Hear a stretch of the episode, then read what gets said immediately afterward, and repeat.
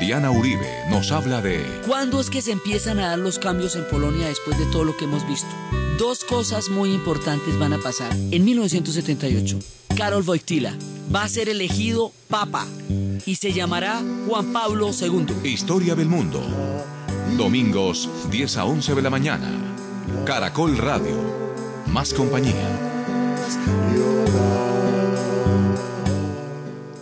Buenas.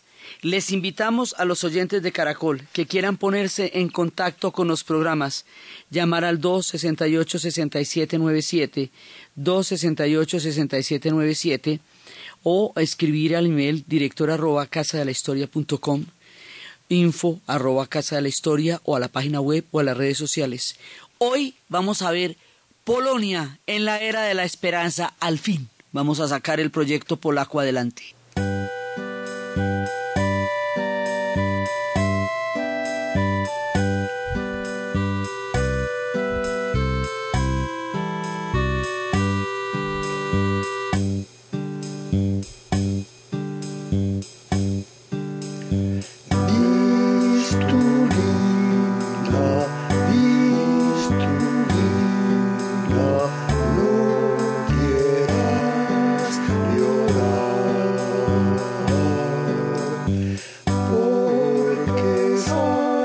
colors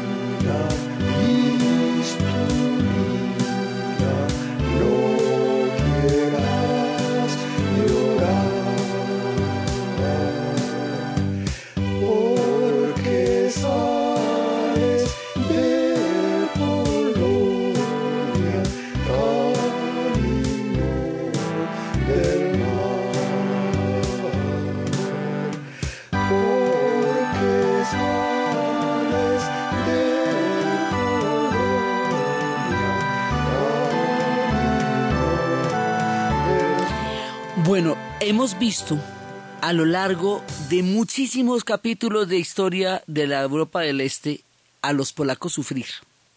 Los hemos visto sufrir las peores y las más terribles. En el programa de hoy, los polacos van a alcanzar su libertad.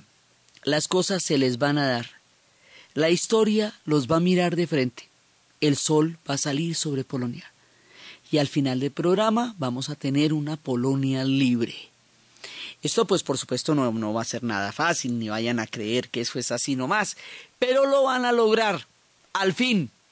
Y esto es, digamos, una cosa muy importante porque si hay un pueblo que ha sufrido por el derecho a ser libre, han sido los polacos.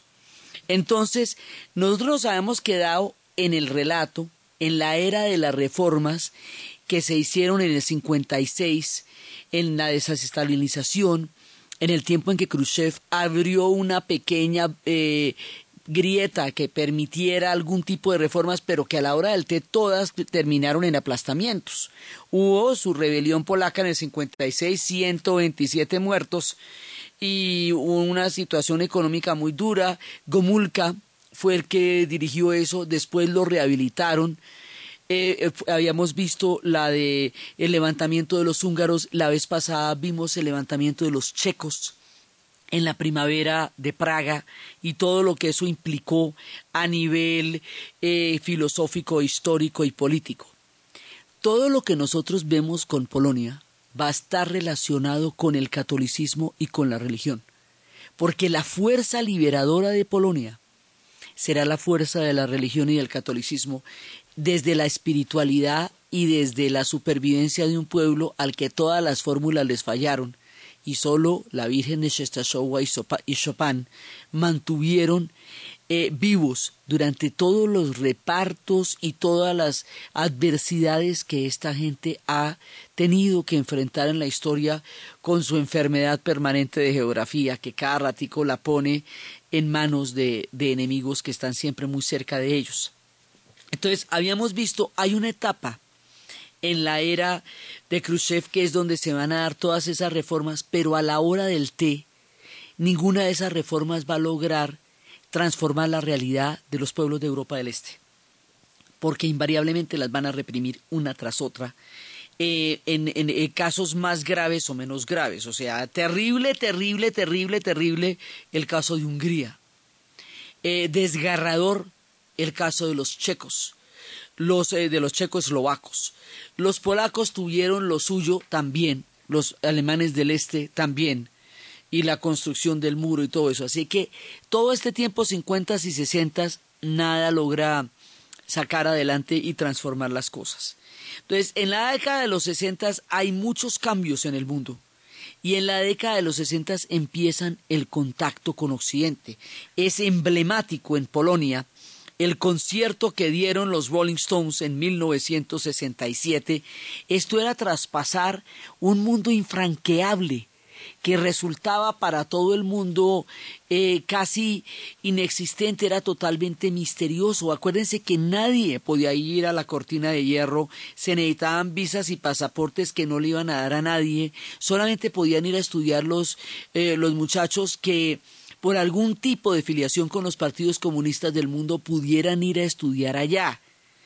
Eh, había becas, pero pasar a la cortina de hierro, estos países quedaban como si fueran en otro planeta, era lo más misterioso, esta cortina de hierro desde, el, desde el Báltico hasta el Mediterráneo, era literalmente una, un telón de acero infranqueable. Por eso los contactos con Occidente eran esporádicos y difíciles.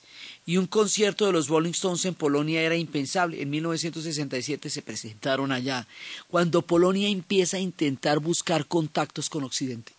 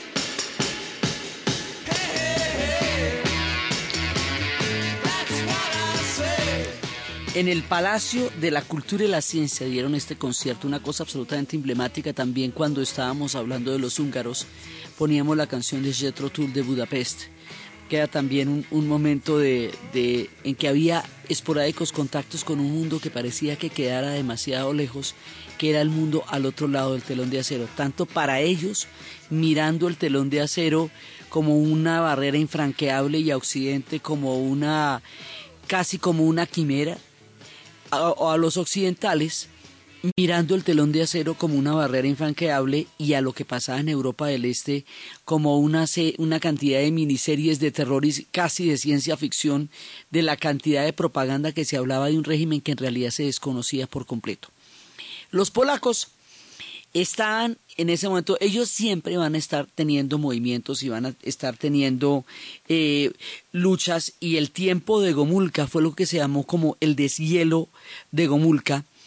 Y después lo rehabilitaron eh, porque era necesaria su figura para, eh, digamos, para darle un poco de, de esperanza a los polacos que siempre estaban en una situación de sometimiento y de y de rebeldía permanente.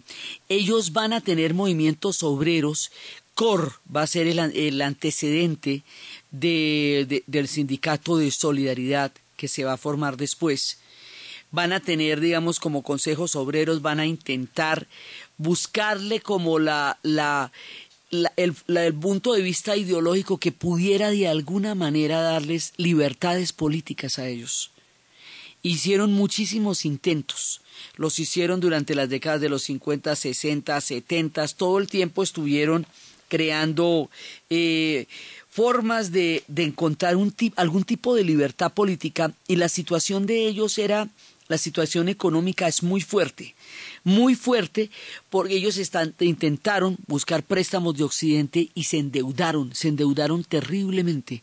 Su país llegó a tener una situación de desabastecimiento, de falta de alimentos y son estas situaciones recurrentes de, desabastecimiento y de falta de alimentos las que generan las rebeliones porque no se aguanta un régimen tampoco si no hay comida.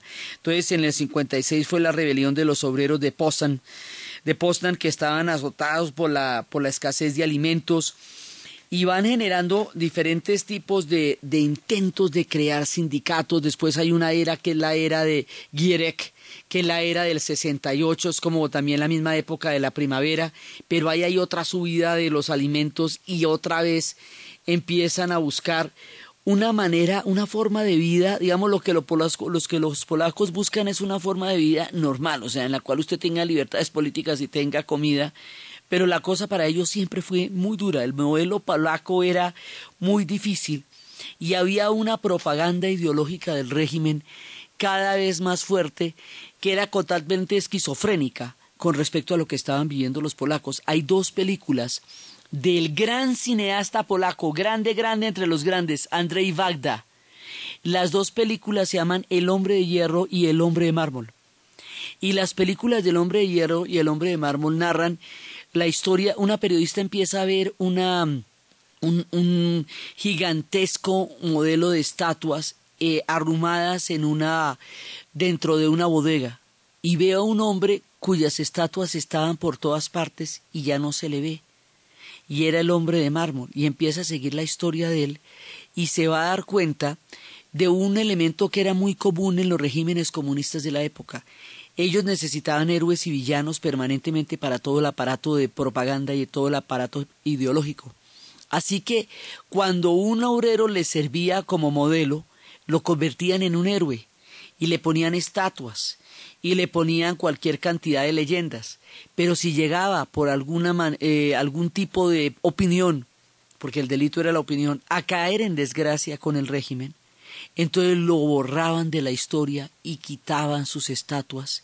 Y esta, este juego entre el heroísmo y, después el olvido y la negación de la existencia de la gente y luego la rehabilitación de ellos en su eh, perspectiva política lo manejó el régimen toda la vida, siempre, durante toda la era de la Guerra Fría, este sistema de poner hombres como ejemplos y como héroes y quitarlos de ahí y quitarles todo tipo de, de figuración en la historia. Por eso cuando rehabilitan a Gomulka, pues es dentro de este esquema de estar eh, permanentemente trabajando la imagen de, de la gente desde el heroísmo o desde el olvido. Así era que como se manejaba esto el aparato de penetración ideológica y de propaganda del régimen siempre fue muy fuerte y se manejaba a través de este tipo de, esquemas que lo muestra muy bien Bagda con un fresco de la Polonia que en su momento le tocó vivir cuando la era del hombre de mármol y el hombre de hierro. Las cosas tienen antecedentes, tienen movilizaciones, pero todavía no tienen capacidad de transformación y la situación económica va empeorando. ¿Cuándo es que se empiezan a dar los cambios en Polonia después de todo lo que hemos visto? Dos cosas muy importantes van a pasar. En 1978, Karol Wojtyla va a ser elegido papa y se llamará Juan Pablo II. En el Padrino III hay toda una hipótesis de cómo a Juan Pablo I lo mataron y luego, eh, porque duró como muy pocos días y después apareció muerto en circunstancias que ellos desarrollan en la película bajo una ficción de Coppola. Pero la historia es que Juan Pablo I dura muy poco y luego va a ser nombrado Papa Juan Pablo II. Juan Pablo II es eh, un hombre que ha vivido la suerte y la historia de todos los polacos. Su casa, donde él vivió y se crió, queda en Cracovia. Cracovia queda a una hora de camino del campo de concentración de Auschwitz. A Juan Pablo II le tocó a Carol Wojtyla, todo esto, le tocó el fascismo, los campos de concentración, el nazismo, el estalinismo, le tocaron todas las miserias que le tocaron a los polacos. Su familia fue muriendo en todos estos episodios de la terrible historia de Polonia, de manera que cuando él tenía 20 años ya no tenía a nadie de su familia, estaba completamente solo y se va a meter en el camino del catolicismo y de la fe polaca como, como es, un tipo que representa muchísimo a los polacos porque ha vivido todo lo que los polacos vivieron. Y hay un personaje que es importantísimo en nuestro relato, sin el cual no podemos entender la vibración espiritual y cósmica que va a llevar a Polonia a un proceso de liberación. La Virgen de Shestasowa. Esto les va a parecer a ustedes extraño, pero en Polonia es perfectamente eh, entendible y normal. La Virgen de Shestasowa de la cual hemos hablado varias veces, es una pintura de la Virgen y el Niño que dice que fue pintada por San Lucas el Evangelista. Y entonces cuentan que fue construida en la misma mesa de que había construido el carpintero Jesús y que fue pintada mientras Lucas miraba a María y ella le contaba los eventos de la de la vida de Jesús y luego lo incorporaron a los evangelios, así cuenta la leyenda. Santa Elena la encontró en Jerusalén cuando hacía una peregrinación y ella le llevó a su hijo Constantino la pintura y eh, para que la cobijara. Dicen que una vez en un ataque de los sarracenos la imagen de la Virgen la mostraron en los muros de la ciudad y los sarracenos se retiraron. Y de ahí para adelante empiezan una increíble cantidad de, de historias de milagros luego la tuvo Carlomagno eh, y el príncipe Leo de Rutenia en el noreste de Hungría, y estuvo en el Palacio Real un pocotón de tiempo, y luego la van llevando de un lado al otro, y de donde quiera que la van llevando, ella va haciendo milagros, y va haciendo distintos milagros, hasta que va a llegar, en otra época hizo que los tártaros se detuvieran en una invasión cuando atacaron la fortaleza de Bels y la imagen de la Virgen e inclusive la atacaron a ella, pero se retiraron después. Finalmente, hay un pueblo en Polonia que se llama Częstochowa y allá en una pequeña iglesia la Virgen se instaló. Tiene los mismos cuentos del Cristo Negro de Portobelo, que llovió, que no la podían sacar de ahí, que ella decidió que ahí estaba, y le hicieron una iglesia, que hoy por hoy es un monumento importantísimo. Y se la intentaron llevar en 1430 a los invasores, pero la pintura permaneció ahí y ellos se tuvieron que retirar y siempre se retiraban todos los invasores en la presencia de los muros de la Virgen. Entonces, la Virgen se va, inclusive lo salvó de uno de los ataques de la época del diluvio sueco, eh, cuando arrasaron Polonia. Acuerda que eso también era parte de nuestras historias.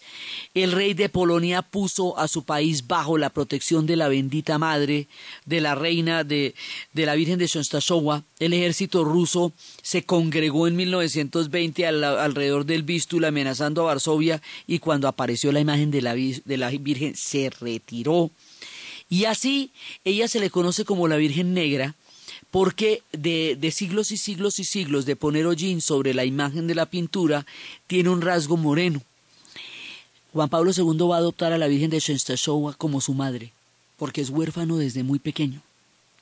Lech Wałęsa, que va a ser otro de los grandes protagonistas de nuestro capítulo de hoy, va a poner cuando en el futuro se gane el Premio Nobel de Paz, el premio físicamente, en el allí donde están los diferentes escaparates que tienen homenajes a la Virgen de Częstochowa, porque dice que él se sirvió de la Virgen, que la Virgen se sirvió de solidaridad para liberar a Polonia.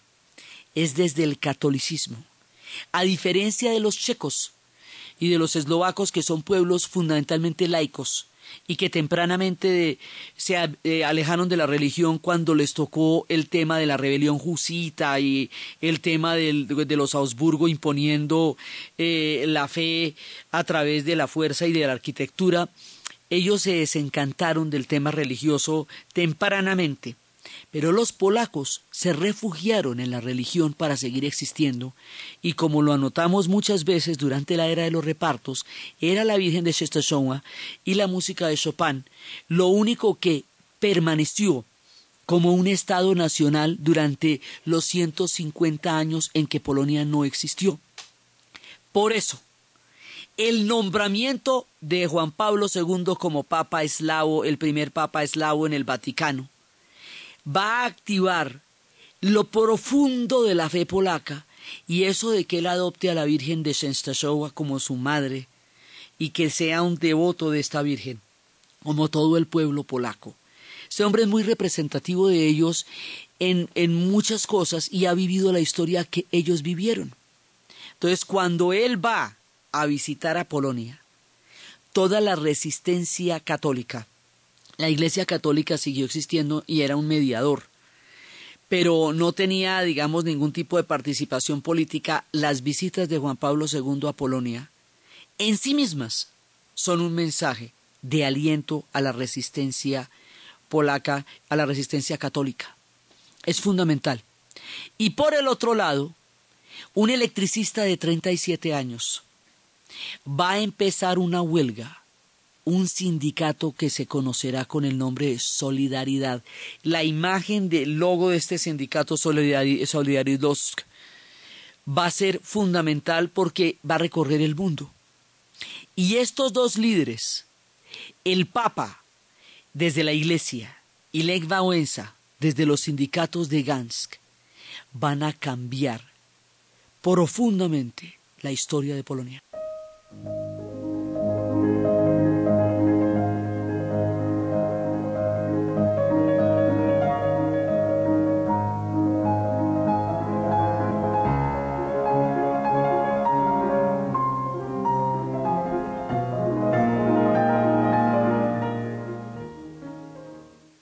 Es la hora, Pepsamar Reflux. En Caracol Radio son las En Caracol Radio son las 10 de la mañana y 33 minutos.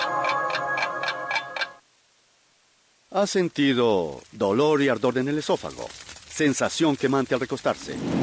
Náuseas después de comer. Entonces usted sufre de reflujo. Ahora cuenta con Pepsamar Reflux, que actúa rápidamente convirtiéndose en un gel flotante que forma una barrera para evitar que los alimentos y ácidos regresen al esófago. Nuevo Pepsamar Reflux, la barrera antirreflujo. Es medicamento, no exceder su consumo. Si los síntomas persisten, consultar al médico. Última hora Deportiva Caracol. Hoy en el Estadio Libertad se cumple el juego de la sexta fecha de la Liga del Fútbol Colombiano. Deportivo Pasto recibe al Deportes Tolima. El capitán de los del Sur, Camilo Pérez, habla cómo contrarrestar a Jimmy Chará, jugador pijao que puede complicar las intenciones de ganar. No, hay que escalonarlo bien. Jugador rápido, un jugador que, que se mueve muy bien en el frente de ataque, que tira mucha diagonal. Entonces, el respaldo va a ser fundamental. Deportivo Pasto, en seis partidos que ha jugado, suma nueve puntos. Este domingo se juega la sexta fecha de la Liga Argo Futsal, fútbol sala en el país, donde el líder del grupo A, Gremio Samario, visita Deportivo Pereira, Águila recibe a Bucaramanga, Barranquilla 11 Caldas y Halcones de Cúcuta a Río Negro, tercero en la tabla. Eduardo Arias, técnico del conjunto rojinegro y el rival. Y tenemos una amarga experiencia con ellos en el último partido allá en Río Negro, nos, nos, nos metieron bastantes goles, 11-1. Por el grupo B, el líder Lanús Colombia se mide a Cóndor Santa Fe. Deportivo Meta, Deportivo Huila, Deportivo Cali, Deportivo Zampas y Deportivo Martín contra Deportivo León Cali. Más información en www.caracol.com.co y en Twitter, arroba Caracol Deportes.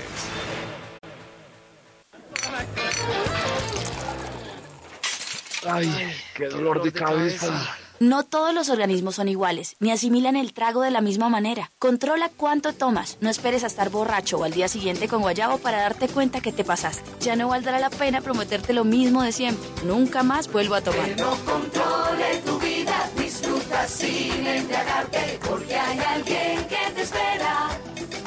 Lleva el timón. Un mensaje de Caracol Social. En Surenvíos entendemos que lo que caracteriza a un buen colombiano es su espíritu emprendedor, solidaridad y esfuerzo, y sobre todo el buen trato y la amabilidad. Por eso en Surenvíos nos sentimos orgullosos de ser colombianos y de servir, transportando sus mercancías, sobres y encomiendas. Contáctenos en www.surenvíos.com.co o en la línea gratuita nacional 018 180 777. Llegamos primero. Nos apasiona el progreso, el ahorro y dar crédito a nuestro país. La pasión es mejorar su vida en financiera como Ultrasan. Solidaria, inscrita a Fugacop. Camisas y pantalones Monarca hacen la diferencia con diseños actuales, sport y clásicos. Monarca, un estilo creado para quienes conocen de ropa con distinción en cada prenda. Camisas y pantalones Monarca visten a Colombia desde Ibagué. Caja Sonora. Espacio radial de Confama para oírte mejor. Cuando yo la alimentaba era, ay, no, yo quiero chucheca. Caterine dio leche materna a su bebé hasta hace poco. El problema era que a su año y medio la niña no quería nada más y eso empezó a notarse. María Fernanda estaba muy flaca, estaba muy bajita de peso, pero era porque no me comía. Ella en el programa de crecimiento y desarrollo recibió una clara instrucción. La niña debía acompañar la lactancia, según la nutricionista Yolanda Barreto. A partir de los nueve meses la idea es que el niño tenga sus comidas adecuadas para la edad y la mamá refuerce con el seno en las comidas principales. Es recomendable alimentar un bebé hasta los dos años, pero debe acompañarse esa lactancia con otros alimentos, algo que Caterine comprendió, aplicó y hoy ve los resultados. Estoy muy contenta porque veo mucho progreso en la niña. Te esperamos en una próxima emisión. Con fama. Vigilado Superintendencia del Subsidio Familiar.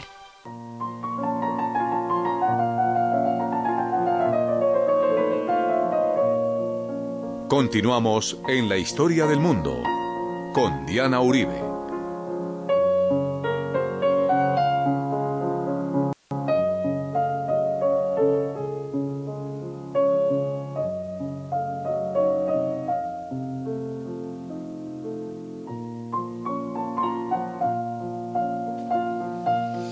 En 1979, en junio del 79, el Papa Juan Pablo II visita Polonia. Y en 1980 empiezan las huelgas de los astilleros de Gansk.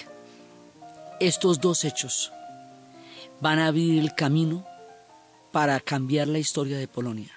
Millones y millones y millones de personas acudieron a ver al Papa con una devoción y esto va a, a desatar toda la resistencia desde el corazón, desde la fe de los polacos, desde su creencia en la Virgen de Częstochowa, desde la manera como consideran una señal de Dios el nombramiento de este Papa, y desde el carácter católico, porque los sindicatos de solidaridad van a ser católicos, toda la resistencia va a ser católica, toda va a estar desde las iglesias y desde los astilleros y desde el movimiento obrero, pero católica, ellos encuentran una fuerza espiritual aglutinante para empezar los procesos de rebelión. Por eso uno no puede entender la, los cambios en Polonia sin entender el papel de la espiritualidad católica en los polacos. No se trata de un fanatismo, no se trata de un extremismo, sus posiciones no fueron extremas. Y lo que decía Juan Pablo II, él hablaba de acercar a la iglesia al hombre, tenía, digamos, una doctrina humanista en, en cuanto a las relaciones entre Dios y, y los hombres. No fueron fundamentalistas, pero sí fueron profundamente, o sea, no fueron intolerantes y intentaron imponer esto sobre otros, sino que se basaron en la fuerza espiritual que les daba la Virgen de Częstochowa y la presencia del catolicismo en su corazón durante los años más terribles, durante los repartos, durante la invasión, durante la sublevación, durante todos los, los capítulos tan terribles que ellos han pasado de la historia. Entonces, ahora hay una circunstancia de fe y de política que se va a combinar y va a detonar un movimiento de masas gigantesco cuando les digo gigantesco es que Solidaridad llegó a tener más de 10 millones de miembros activos del sindicato de Gansk. Gansk son los astilleros donde habíamos hablado que se dispararon los primeros tiros de la Segunda Guerra Mundial. Un electricista de 37 años que estaba metido en el movimiento obrero desde antes. Además, acordémonos que el detalle, la, los movimientos del COR, del Comité de Autodefensa Obrero, eran desde, de, tenían unos antecedentes en los setentas, o sea que aquí ha habido, digamos, como una continuidad. Pero es el nombramiento del Papa y la fuerza de las huelgas de Gansk lo que abre un clima político que permite al pueblo polaco expresarse masivamente por una transformación de su sociedad y las condiciones económicas eran muy difíciles y había, como les digo, desabastecimiento, el endeudamiento, tres cuartas partes del ingreso de los polacos lo estaban invirtiendo en deuda externa y no había comida dentro de, eh, dentro de Polonia, la situación era desesperada y la cosa no, no parecía tener ningún futuro y eso es lo que va a hacer que toda la gente salga a las calles. Entonces, durante un año y medio, las banderas de solidaridad, que era solidaridad en, en polaco, eh, recorrieron el mundo, trascendieron el ámbito polaco, se fueron por todas partes, fue la noticia fundamental. Y esto se podía extender por Europa del Este en cualquier momento. El sindicato, no con el carácter eh, católico de los polacos, porque los demás pueblos no tienen esas características tan fuertes, pero sí con el carácter político. Ahora, es muy fuerte que un sindicato de obreros se oponga a un régimen que ideológicamente y entre comillas representa una revolución obrera. Nunca lo fue, eso era un reparto, pero eso es lo que, lo que convenía, digamos, lo que se presentaba como la propaganda fundamental del régimen. Entonces, en Polonia las cosas están en un momento de estallido y mientras tanto en la Unión Soviética empiezan a darse los cambios. Todavía en ese momento era la era Brezhnev. Todavía en ese momento los, eh, el problema de la deuda va a ser muy grande porque la Unión Soviética, en el momento en que Occidente hace el cambio al microchip y que la tecnología empieza a darse a partir de la informática, y no a partir de los altos hornos y no a partir de la industria pesada. La Unión Soviética lentamente deja de ser la segunda potencia del planeta, su modelo económico empieza a, hacer agua y no van a poder asimilar un salto tecnológico de estas características porque ellos tienen planes quinquenales que no pueden alterar. Entonces, Brezhnev va a tratar de tapar el sol con las manos, va a tratar de ignorar el complique, el problema tan grave de la deuda soviética y va a mantener el imperio tal como lo tenían, sin tener ya con qué mantenerlo. Porque eso ya no está creciendo económicamente hace rato y eso se refleja en la fragilidad de las economías de Europa del Este. Entonces, en el 81 empieza toda la huelga de solidaridad, en 80 y 81, pero esto sí es una amenaza muy grande porque son movimientos muy nutridos a nivel de masas. Entonces la Unión Soviética los deja hasta donde le aguante el cuero y luego, un día, ya en diciembre del 81, va a detener a seis mil dirigentes de solidaridad, incluido Lech Walesa, y va a hacer un contragolpe. Y ese contragolpe lo va a protagonizar un personaje que se llama Jaruzelski, y este personaje va a hacer un, digamos, como va a acabar con las libertades políticas porque los acuerdos de Gansk habían logrado bastantes libertades políticas, habían logrado una serie de reformas que eran importantes.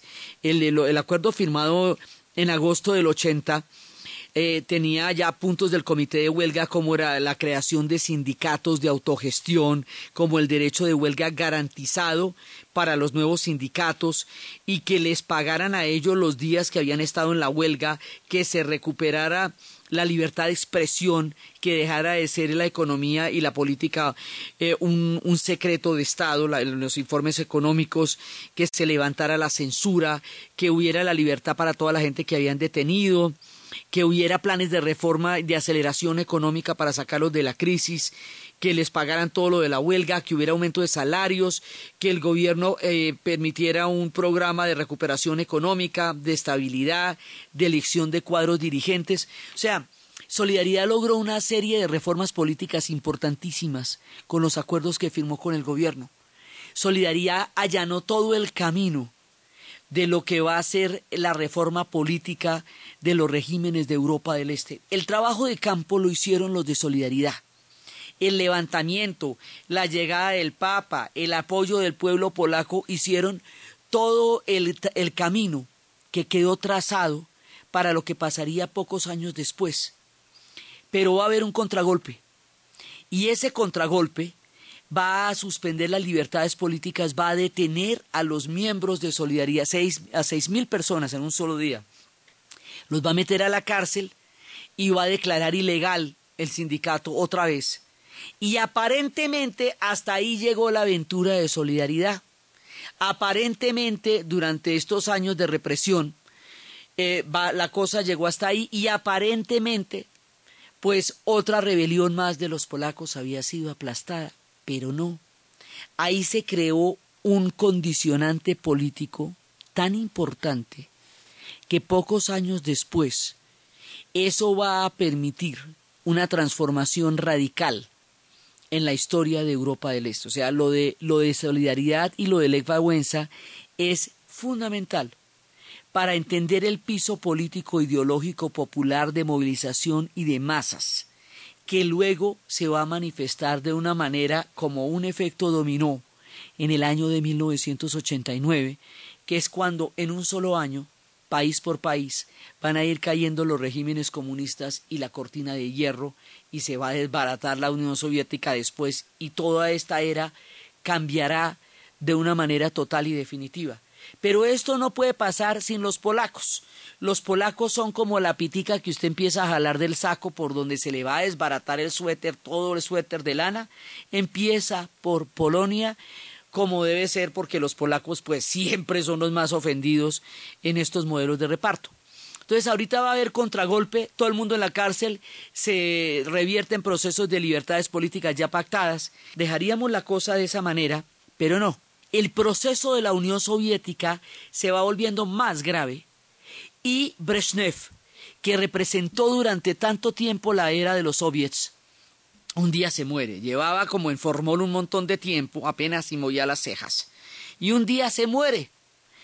Y va a haber una serie de... Después viene Andropov y muere también.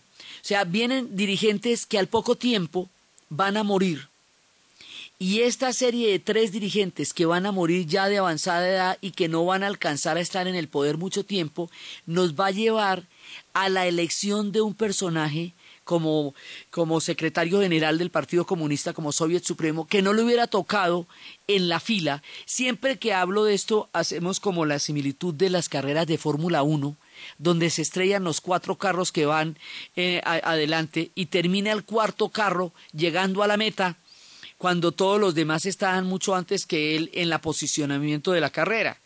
Así va a pasar. Mueren estos dirigentes y va a subir Mikhail Gorbachev en 1986.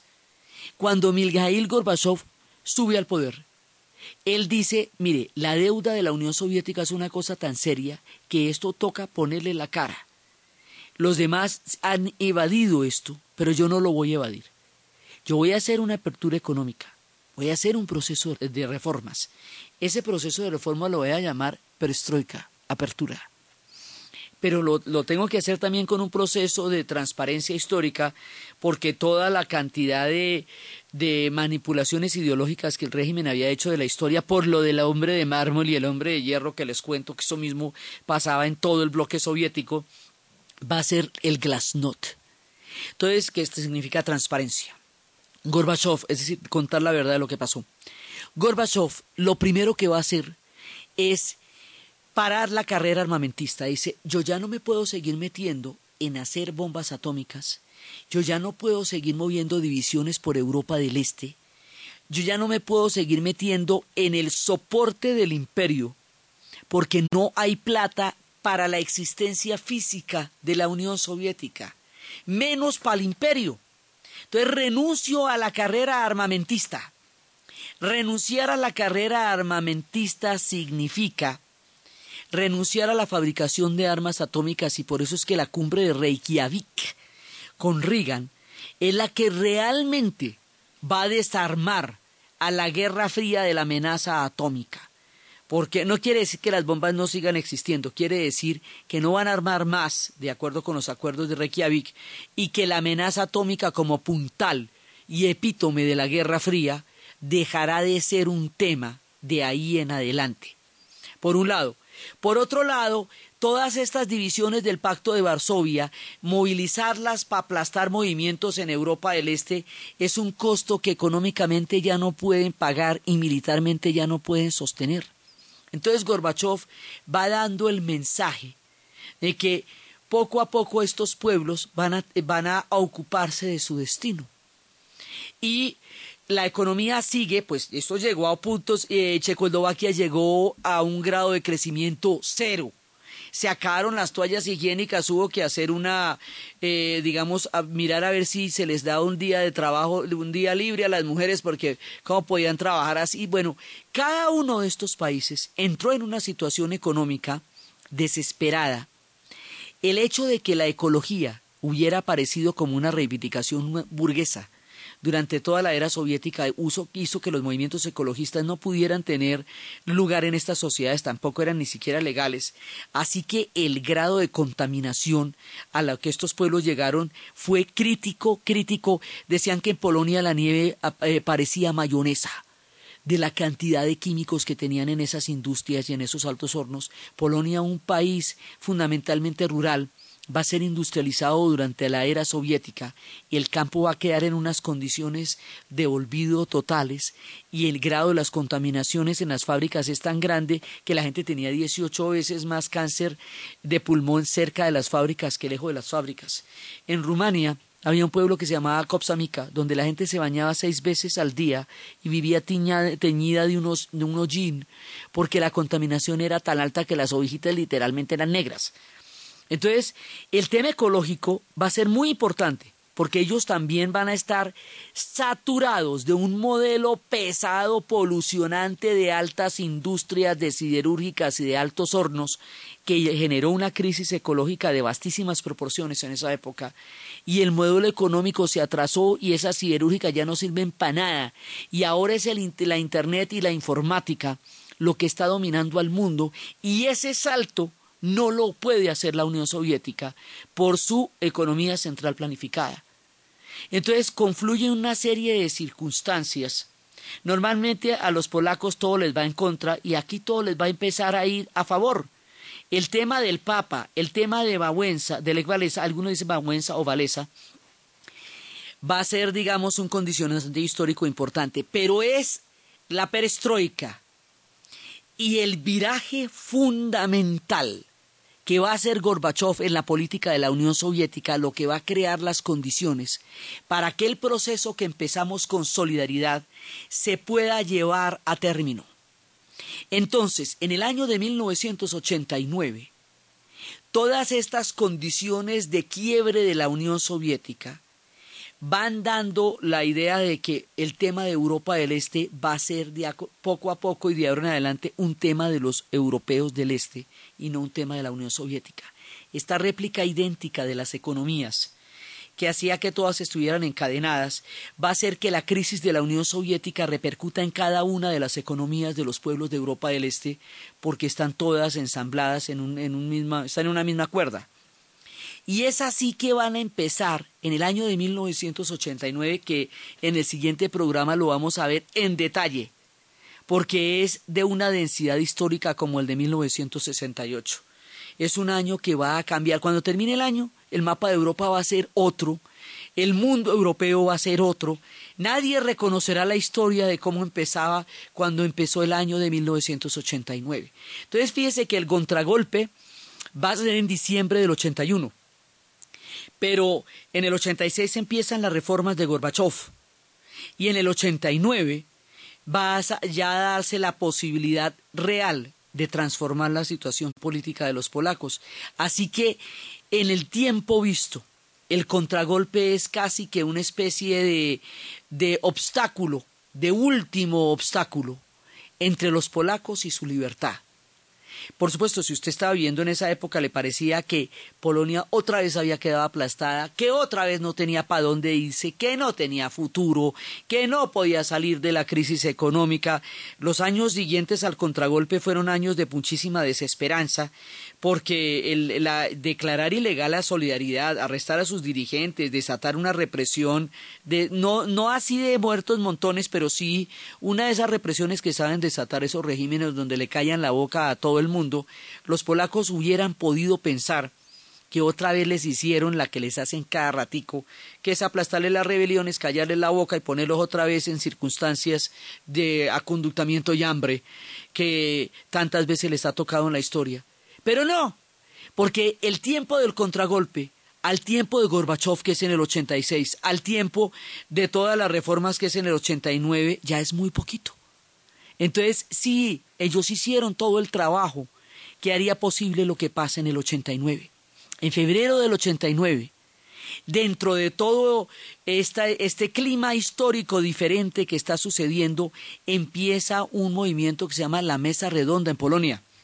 Y el movimiento de la Mesa Redonda vuelve a declarar, en ese momento se vuelven a declarar legales los sindicatos porque uh, habían estado en la clandestinidad desde el contragolpe, y empieza a darse un gran diálogo nacional un gran diálogo por la reforma de Polonia, un gran diálogo por el destino de Polonia, un gran diálogo por la libertad de Polonia.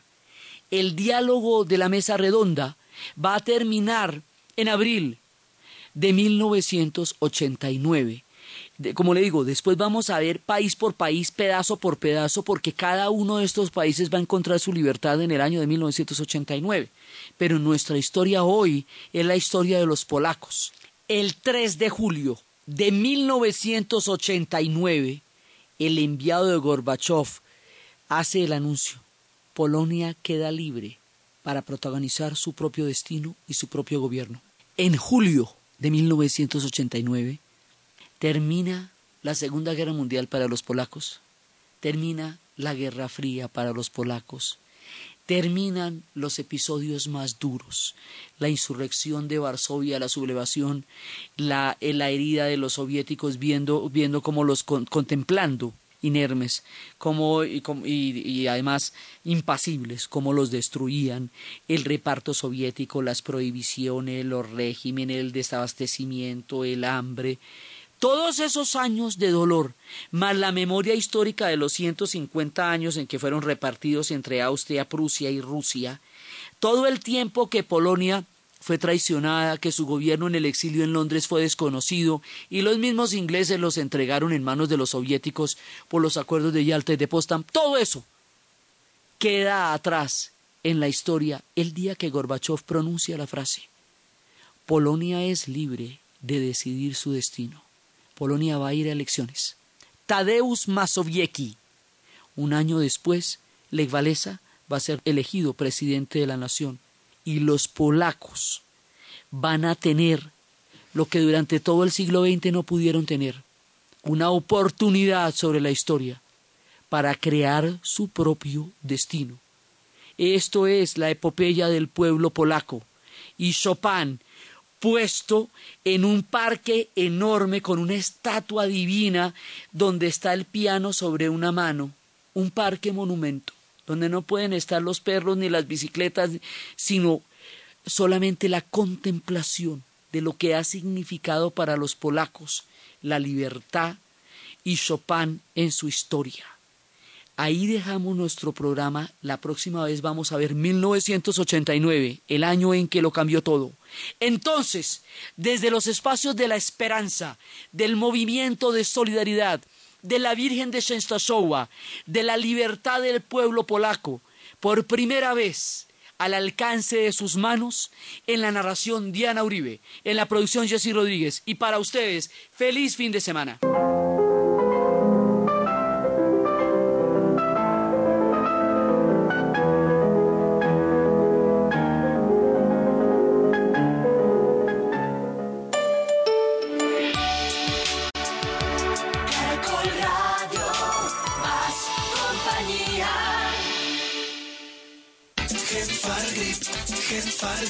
El alivio que se contagia. Es un medicamento, no exceder su consumo. Leer indicaciones y contraindicaciones. Si los síntomas persisten, consultar al médico. Última hora Caracol.